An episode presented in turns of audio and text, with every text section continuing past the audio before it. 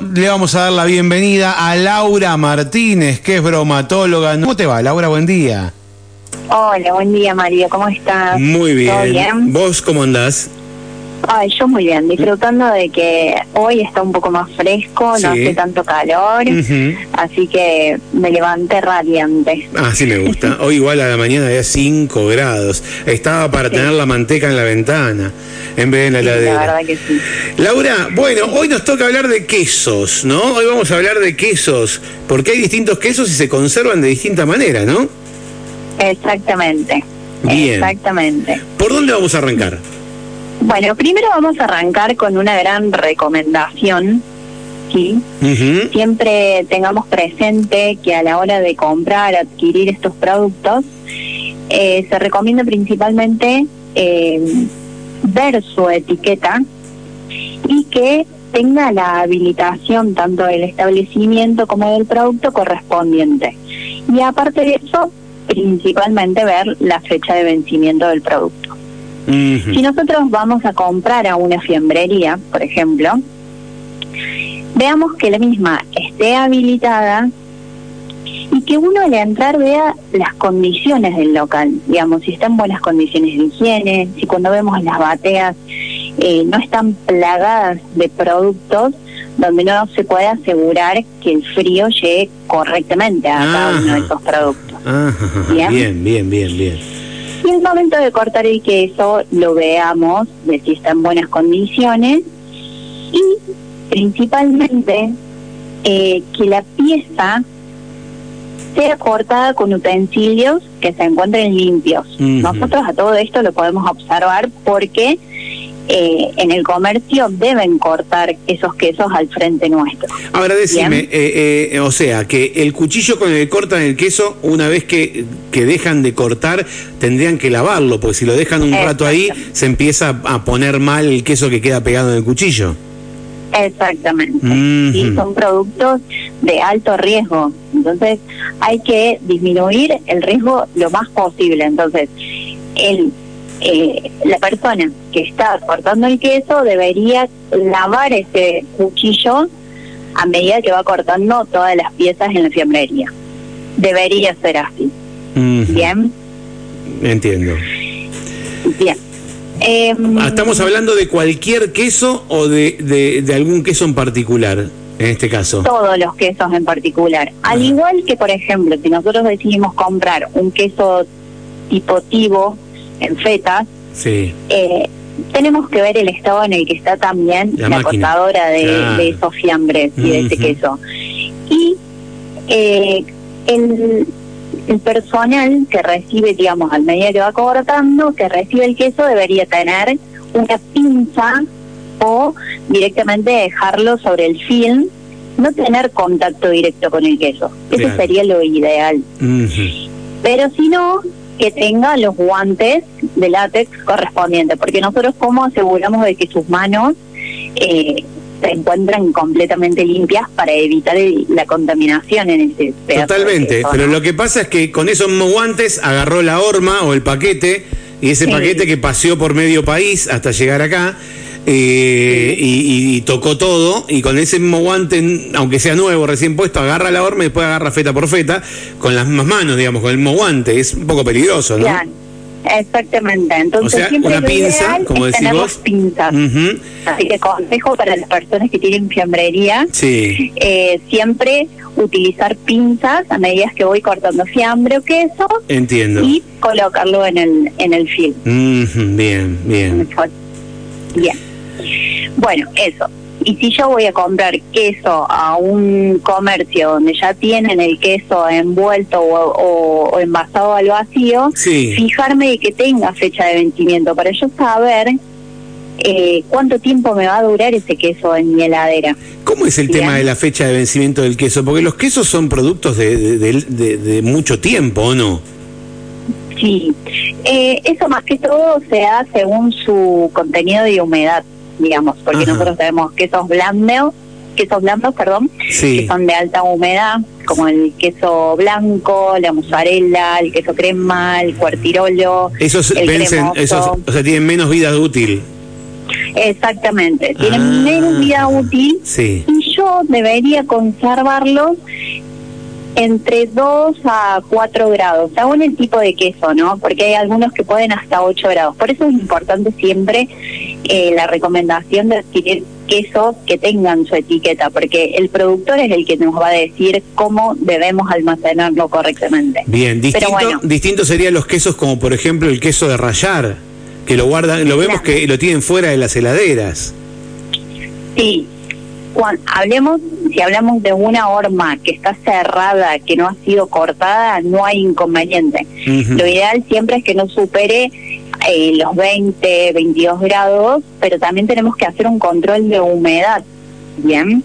Ahora, si nosotros cortamos un queso, sea el que sea, inmediatamente lo tenemos que llevar a la heladera. Ah, mira, Bien. mira, porque vemos un montón de, de lugares con vemos un montón de negocios que el queso para rallar lo tienen fuera de la heladera, aunque esté cortado. Exactamente, Ujú. sí, yo lo veo eh, diariamente Y eso. después nos Pero preguntamos- que se corta, Sí. se, se debe guardar. Y si no, mantenerlo a una temperatura adecuada. Claro. El tema es que nosotros los vemos que están cortados, están abiertos, no ningún envase está envolviendo ese queso. Claro, claro, claro. Eh, entonces, imaginen que nosotros, no sé, estamos pidiendo el queso, estamos hablando sobre el queso, el queso se contamina, la temperatura, la humedad. Entonces, lo ideal siempre es mantenerlo en refrigeración. Estos quesos sí pueden estar eh, a temperaturas un poco más altas, pero como te decía, tiene que estar controlado esto de que no se vaya a contaminar con lo que hay alrededor. ¿Se puede usar, por ejemplo, la famosa campana de vidrio para conservar esos quesos?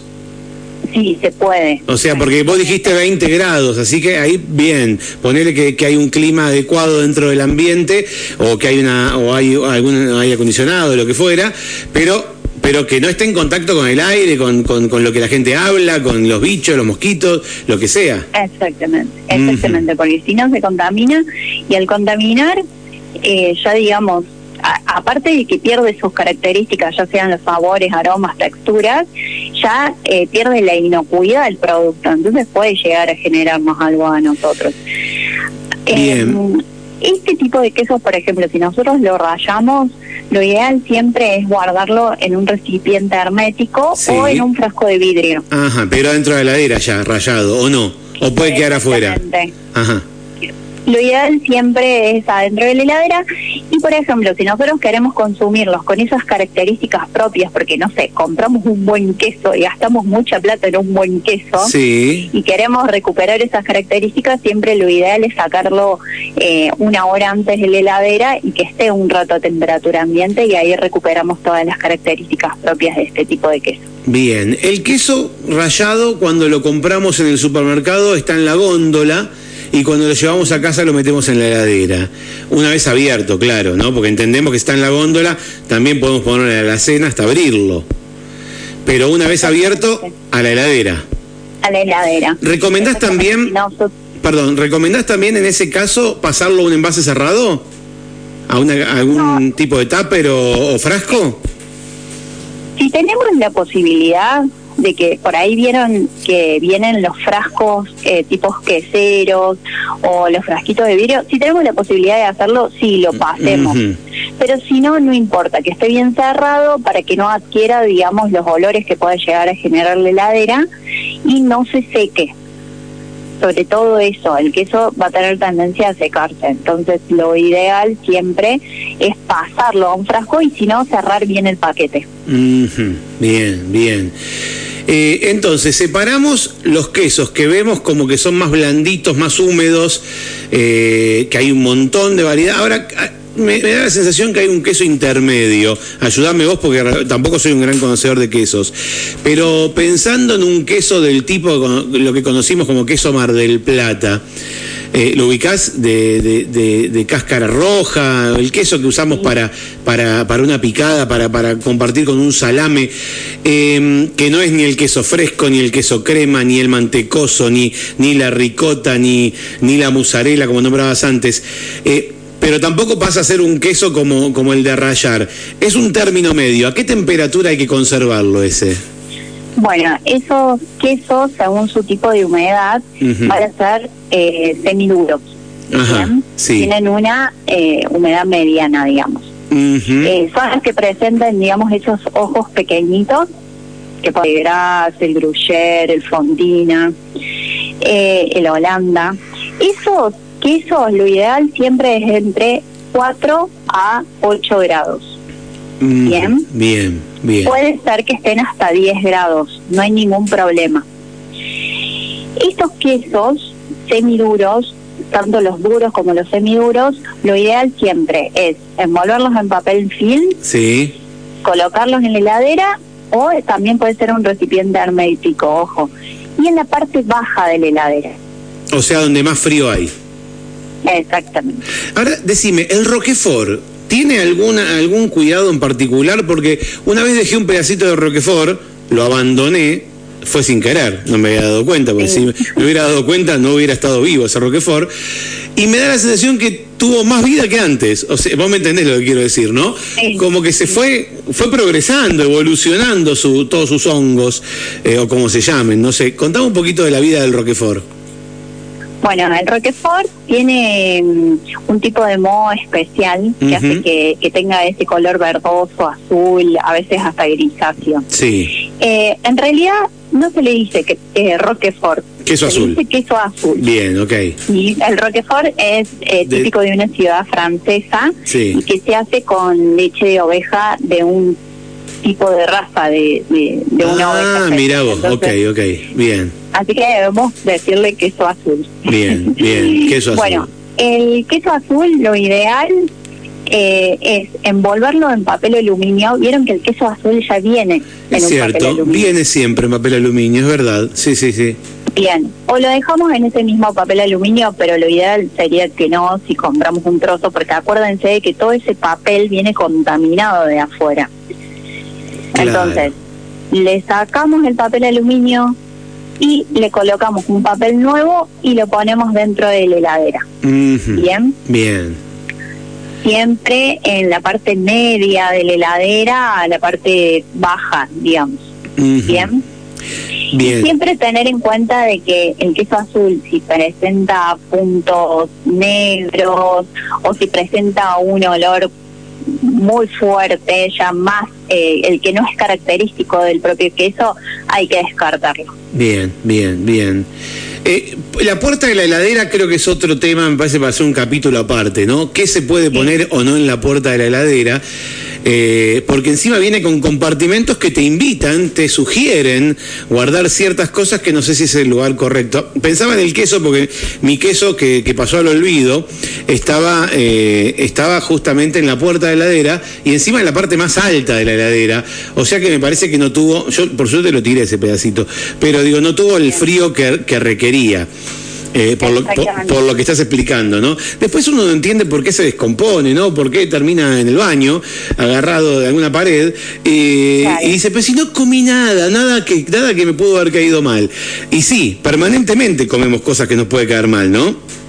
Exactamente, sí. Y aparte de la puerta de la heladera, eh, lo que menos puedas guardar en la puerta de la heladera mejor, porque es donde menos frío hay dentro de, de la heladera. Ajá, bien. Así que quesos, descártenlo, no guarden quesos en la puerta de la heladera. Bien, buen dato, no guardar queso en la puerta de la heladera. Eh, otra cosa para, para tener en cuenta, eh, bueno, vos ya, ya lo habla, ya hablaron sobre huevos con, con Rocío la otra vez, pero ¿qué dijiste? ¿Se pueden poner los huevos en la puerta de la heladera o no? No, lo ideal es que no, que no se pongan los huevos en la puerta de la heladera. Porque tiene el compartimento ahí, justamente, el portahuevos Sí. tiene, sí. Exactamente, sí. Lo ideal es ponerlo en un recipiente hermético y adentro de la heladera. El hermetismo tiene que ver más que nada con, con el contacto con otras cosas porque el huevo es algo sucio. Claro, exactamente. Bien, bien. Entonces, siempre guardarlo eh, en, en un recipiente hermético dentro de la heladera y a la hora de utilizarlo el huevo, recién ahí se puede lavar. Ok, ok. No me quiero ir de tema igualmente porque estamos con los quesos. No te quiero sacar mucho tema. Sí, me pongo a charlar con vos, te puedo preguntar cualquier cosa. Vamos a ver, vos nom- nombramos heladera y nombramos queso, y hay mucha gente que utiliza el horno como heladera. Quiero decir, termina de comer la pizza y la deja, lo que queda, deja pizza, deja cinco porciones, cuatro porciones de pizza con, con bandeja y todo dentro del horno. ¿Qué pasa con ese queso? Contame un poquito. Eh, digamos, primero, el horno no es para almacenar comida, el horno se utiliza para cocinar. Eh, y segundo, ya, eh, el queso tiene bacterias propias, tiene microorganismos propios. Entonces, si nosotros lo dejamos en el horno, eh, estamos alimentando a que se produzcan bacterias que nos pueden llegar a generar alguna intoxicación, bien. Entonces vamos a alimentar esas bacterias a que crezcan, crezcan y sigan creciendo. Entonces es muy riesgoso dejar este tipo de productos que son de alto riesgo en eh, lugares que no tienen las condiciones adecuadas para ser almacenados. Bien, entonces el lugar de almacenamiento adecuado para este tipo de productos es la heladera. Claro. Siempre. O sea, no guardemos la pizza adentro del horno ni, ni, ni nada, ni la carne que quede toda la tarde o toda la noche, nada de eso. Nada, absolutamente nada dentro del horno. El horno se utiliza para cocinar, nosotros dejamos que, que la comida se entibie, se enfríe un poco para que no nos cambie la temperatura de, de la heladera y después se guarda en la heladera. Bien. En la parte alta de la heladera. Decime, ¿nos puede estar faltando algo que no se me ocurra preguntarte respecto a los quesos? Y respecto a los quesos, eh, bueno, eh, siempre tratar de envolverlos en papel film o dejarlos en recipientes herméticos. Eh, a la hora de frizar los quesos, y por ahí nosotros compramos una oferta de quesos y es mucha cantidad, bueno, cortarlos en los trozos que habitualmente utilizamos para hacer una comida, cortarlos en trozos y frizarlos, bien, no hacer tanto desperdicio de este tipo de alimentos. ¿Y cómo se descongela? Eh, eh, ¿Lo pasamos a, lo bajamos a la heladera? Lo bajamos a la heladera, sí. ¿Pierde mucha calidad el queso una vez que, lo desfrizamos? Y eso va a depender según el, porcentaje de materia grasa que tenga el producto más porcentaje de materia grasa, mejor van a ser sus características. Menor porcentaje de materia grasa va a quedar un poco granuloso, va a perder la consistencia. Bien. Bien.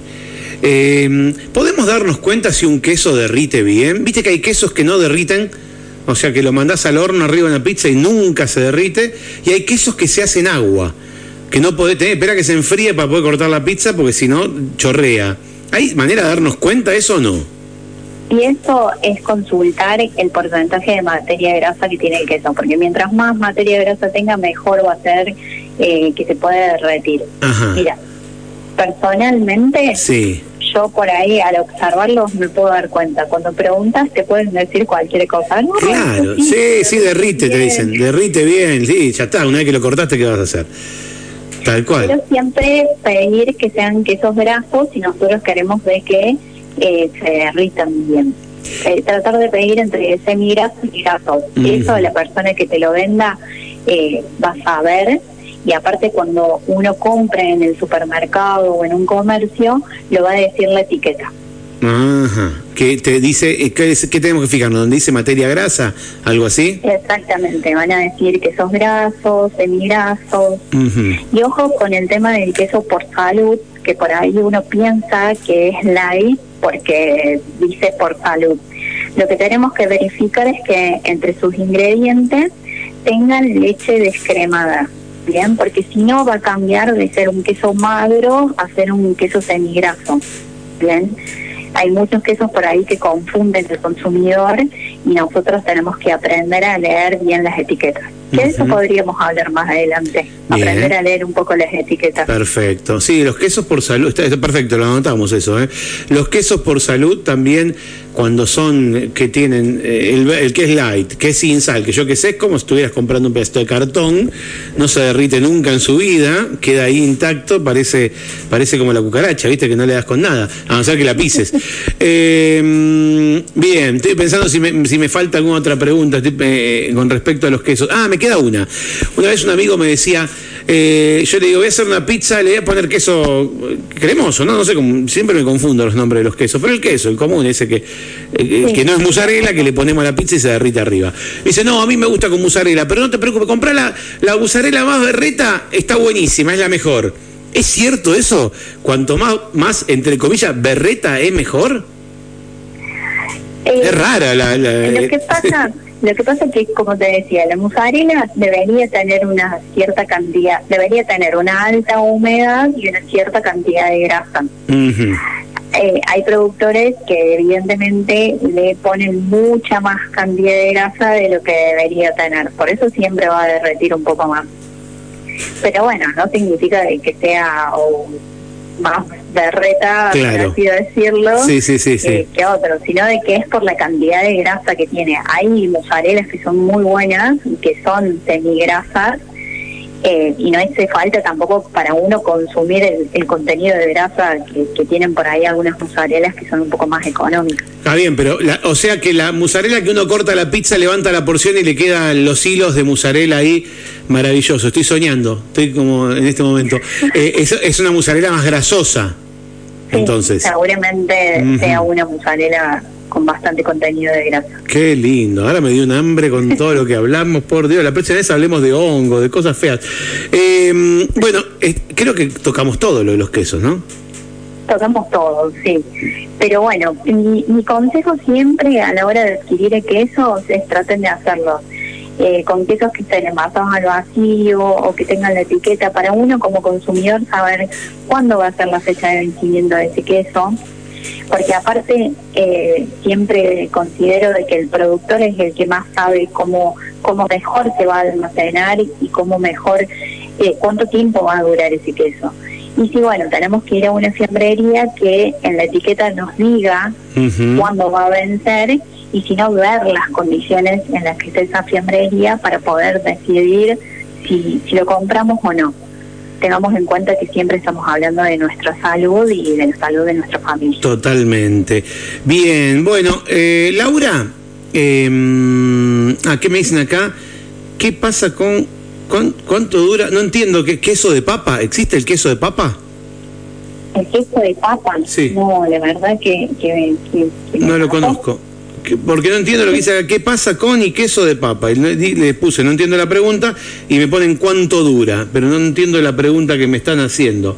Eh, bueno, lo, leí en voz alta a ver si, si vos me entendías.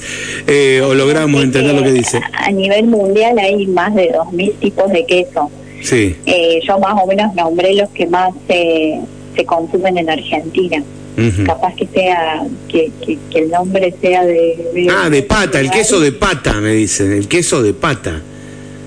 Pero el queso de pata es no es no es grasa no no es eh, claro es un fiambre es, un, fiambre no es un queso claro claro. no es un lácteo. exactamente claro. Eh, ¿tenés idea cuánto dura uno de esos productos? Porque es algo casero, ¿no? Sí, se hacen caseros. Eh, yo recomendaciones de productos que se hacen de manera casera no les puedo dar porque tengo que ver cómo los elaboran, eh, qué es lo que le ponen, qué es lo que no le ponen, pero siempre eh, recomiendo de que cuando uno compra un fiambre, un queso o lo que sea, eh, se fijen en la fecha que dice el, el productor y si no consultar en la misma fiambrería que ellos tienen la etiqueta a mano eh, que les digan una fecha aproximada de cuánto va a durar ese producto. Muy bien. Porque una vez abierto, todos estos quesos, todos estos productos pierden vida útil. Hay que tener mucho en cuenta eso. muy bien, muy bien. Bueno, eh, Laura, te, te, vamos dejando, pero primero contame un poquito eh, cómo te encontramos en las redes. Bueno, en las redes eh, pueden seguirme en, la página que se llama Bromatologiando. Eh, aparte de publicar algunos posteos, eh, hago asesoramientos para emprendedores, comercios, capacitaciones y lo que serían altas de productos para obtener números de habilitación municipal, para Ah. que también lo tengan en cuenta. Perfecto. ¿Y todo te pueden ubicar directamente por allí, por la página? ¿Por, eh, por el Por la Instagram? página. Bien. Exactamente. Bromatologiando. Bromatologiando. Exactamente. Estamos charlando con Laura Martínez, que es técnica superior en bromatología eh, y de la Universidad Nacional de Córdoba, ¿no? Sí, soy, soy de Córdoba. Es más, Mario, eh, te están escuchando eh, eh, siempre en Córdoba. Ah, muy bien. Así que les mando un beso enorme a, a la familia y bueno, y a, a Leo, mi pareja, que siempre está de oyente en la radio. Así me gusta. Bueno, le mandamos un beso a Leo y a, y a la gente que nos escucha desde Córdoba. Y eh, estoy chusmeando, eh, como yo falté alguna, algunos, algunos encuentros, ¿ya hablaste con Rocío de las esponjitas y los trapos? No, no hablamos. Bueno, Así que, tenemos que hablar de eso, tenemos que hablar de eso porque confiamos demasiado. Pasamos un trapo sobre una mesada y apoyamos lo que vamos a comer de pronto y ese trapo tiene está peor que nuestras zapatillas. Así que mejor que podamos charlar de eso en cualquier momento, tal vez la próxima. Eh, perfecto, me encantaría. te mando un beso, te agradezco por tu tiempo, como siempre. Bueno, un beso para todos y un beso enorme para vos, Mario. Hasta siempre, muchas gracias. La escuchaste a Laura Martínez. Como recién te decía, ella es técnica superior en bromatología y ofrece asesoramiento bromatológico. Así que si querés seguirla, querés ponerte en contacto con ella, estás haciendo, tenés algún emprendimiento, necesitas hacer, eh, recibir asesoramiento, está muy bueno que te puedas poner en contacto a través de bromatologiando, bromatologiando. Así la buscas en Instagram y así la vas a encontrar a Laura Martínez. Bueno,